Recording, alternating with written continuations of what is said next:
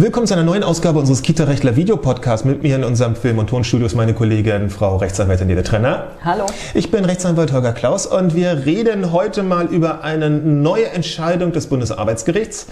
Nämlich, wie sieht es aus, wenn der Arbeitgeber, und jetzt drücken wir uns ein bisschen vorsichtig aus, darauf hinwirkt, es empfiehlt, dass sich doch sein Personal, seine, seine Erzieher gegen alle, ja, bösen Sachen, die da draußen rumkreuchen und fleuchen, impfen lässt. Stichwort Grippeimpfung.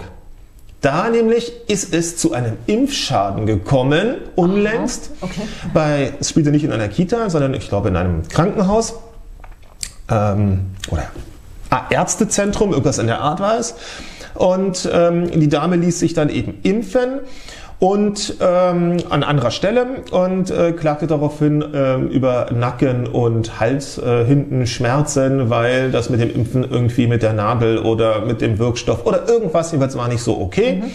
Und sie wollte daraufhin von ihrem Arbeitgeber ein Schmerzensgeld haben. Aua. Okay. Aua. Jetzt bin ich mal gespannt, was das Bundesarbeitsgericht gesagt hat. Das Bundesarbeitsgericht, und das ist vielleicht ganz auf die Schnelle interessant auch ähm, für die für die Träger, die an ähnliche Sachen ganz gerne denken.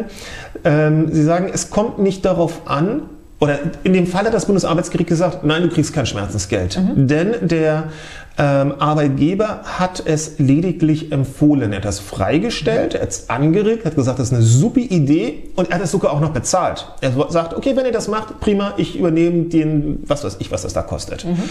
So, und in dem Fall hätte die Dame die dort Betroffene, ähm, von dem Impfschaden Betroffene, eben keinen direkten Anspruch gegenüber dem Arbeitgeber, da zwischen denen in dem Sinne kein Rechtsverhältnis bestanden hat. Zwar hat der Arbeitgeber gesagt, ich übernehme die ganzen Kosten, weil er was Nettes tun wollte, aber letztendlich hat der Behandlungsvertrag zwischen dem, wo auch immer man sich da impfen lässt, Hausarzt oder Betriebsarzt mhm. oder was weiß ich wem stattgefunden und nicht, nicht mit dem Arbeitgeber.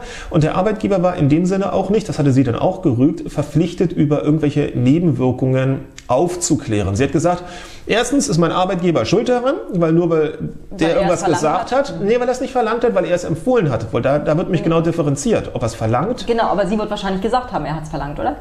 Nein, nein, das ist wohl unstrittig. Dass es ein, ähm, eine Empfehlung war, eine Anregung war, aber er hat das Ganze bezahlt.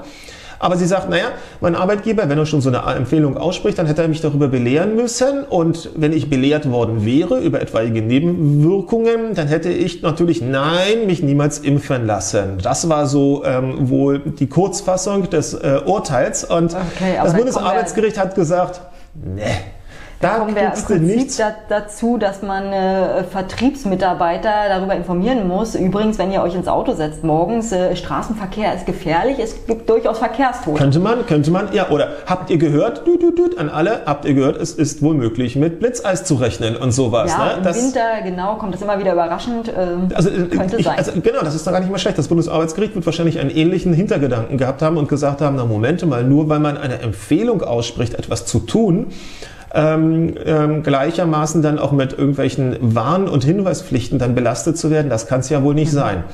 Anders, aber das war in diesem Augenblick nicht zu entscheiden, kann es wohl möglich sein, das war eben nicht der Sachverhalt, die Gerichte entscheiden immer nur über den über den ganz konkreten Sachverhalt und eben nicht über alle möglichen Eventualitäten. Deshalb lassen sie sich das ganz gerne auch so ein bisschen als Hintertürchen offen. Anders ähm, kann es dagegen sein, wenn der Arbeitgeber es tatsächlich verlangt. Also richtig ob er es arbeitsrechtlich überhaupt verlangen kann, steht auf einem anderen Blatt Papier. Aber womöglich verlangt das halt. Egal, ob er es machen darf oder nicht. Er sagt, ich will das jetzt. So, Punkt.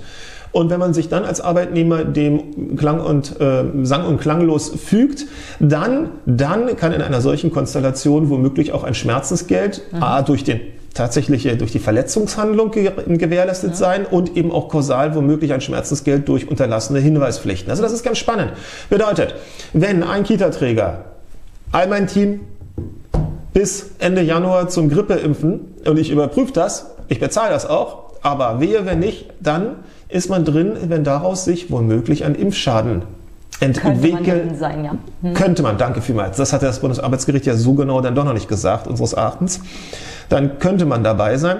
Wenn man es lediglich freistellt, es als tolle Idee sozusagen verkauft und ähm, sagt, okay, die Kosten gehen auf unseren Deckel, sollte man, wenn was schief geht, eigentlich mit nichts rechnen müssen. Wir übrigens auch äh, alle Medien und so weiter empfehlen, äh, lasst euch sicherheitshalber Grippe impfen, weil ähm, es ist durchaus irgendwie mit anderen äh, Gefahren zu rechnen. Hm. Und nachher verklage ich die, ich weiß nicht. Na gut, aber das ist ein anderes Näheverhältnis. Ja, ne? Klar, das, also, aber müsste mal schauen, ne? was, was ist denn schon, was ist das Verlangen und was ist noch äh, die nette Empfehlung? Da wird es wahrscheinlich auch eine gewisse Grauzone geben, das kann man nur im Einzelfall klären, aber wir glauben, dass die Entscheidung relativ schlau ist und insofern ähm, empfehlt fleißig, liebe Träger, übernimmt gerne die bezahlt Kosten, auch, bezahlt genau. auch, aber damit lasst es dann auch besser sein und kein sanfter Druck und vor allem kein Verlangen. In dem Sinne, ciao. Tschüss.